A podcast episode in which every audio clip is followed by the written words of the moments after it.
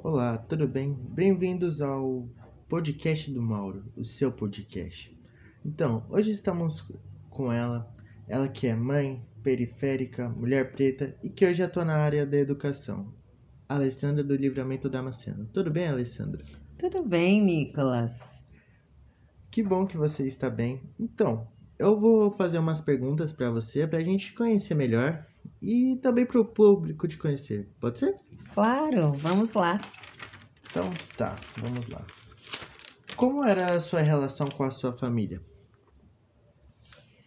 Minha relação com a minha família era boa, entretanto, só depois que eu cresci, que eu tomei a consciência, que eu entendi que eu fui criada numa família extremamente machista.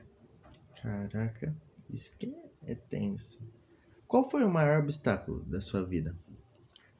Meu maior obstáculo, meu maior obstáculo foi realmente romper com essas barreiras, com essas ideologias impostas por minha família. Acredito que muito mais no, no campo comportamental, né? O que é aceito, o que não é aceito, ter coragem de mudar essa realidade. Nossa, bem legal. Qual é a sua maior inspiração na sua vida? Minha maior inspiração é meu filho.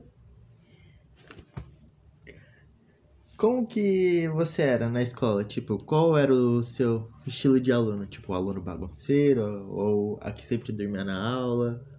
Não, sempre fui aluna quieta, muito quieta, muito tímida, com dificuldades, mas sem coragem de assumir essas dificuldades, até que um, um determinado momento eu me descobri, né? Então eu me tornei a aluna extremamente inteligente e capaz de me, de me colocar. Mas, tipo, foi do nada assim ou do nada você parou e pensou, putz, nossa, eu realmente devo estar tá pecando nisso e nisso?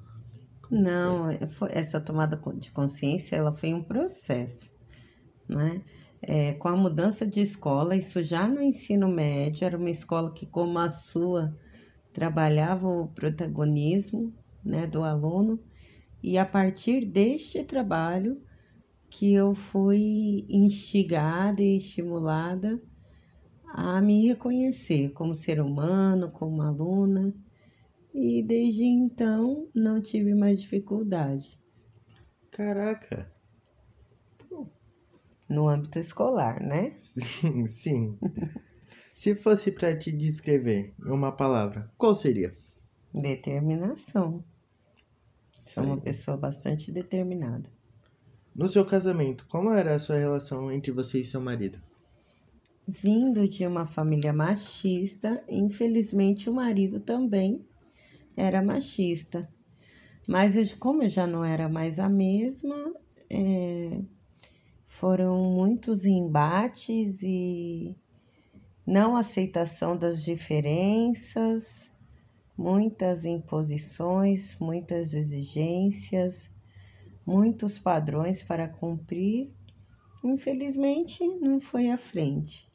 Seu maior obstáculo no seu casamento, qual que era? Tipo, era você ter alguma coisa sua ou você fazer ter a liberdade de fazer algo?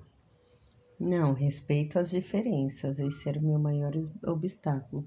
Ser aceita como eu sou e de acordo com as minhas escolhas.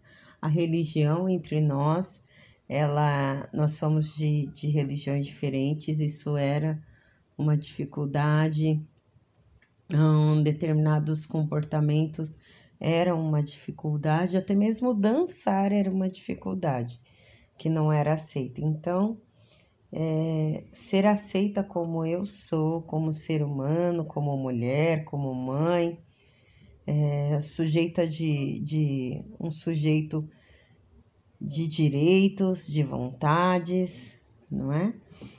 E eu acho que essa era a minha maior dificuldade. Legal. Qual foi o seu sentimento quando você terminou a sua primeira faculdade? Ai, um sentimento de dever cumprido, um sentimento de que a partir dali eu queria sempre mais, um sentimento de pertencimento àquele meio mesmo. Foi maravilhoso. Só por curiosidade mesmo. Quantas faculdades você tem? É, eu tenho uma graduação em pedagogia, tenho uma licenciatura em letras, tenho duas pós-graduações, que é uma em neurociência e educação e a outra em alfabetização matemática. Caraca, bastante coisa. Em breve haverá um mestrado aí também. Caraca, mais uma pra conta. E qual mensagem você quer deixar para os adolescentes de 2021 que estão passando por essa pandemia, estão passando por dificuldades bem grandes, ainda mais nesse estado desse governo? Qual é a sua mensagem? Minha mensagem é que não desistam e que vivam um dia de cada vez. Não é necessário sofrer por algo que ainda está por vir um dia de cada vez, focando naquilo que você espera para si, naquilo que você quer para você. Então, se eu quero terminar a minha escola, eu vou me dedicar às tarefas da minha escola, um dia de cada vez. Sempre traçando um objetivo, devagar e sempre. Caraca, me senti até inspirado. Que bom, Nicolas. Muito obrigado pelo seu tempo aí e real, muito obrigado mesmo. Boa noite, viu? Eu é que agradeço pela oportunidade de falar para os seus colegas, para a sua comunidade escolar. Boa noite a você também. Até. Até.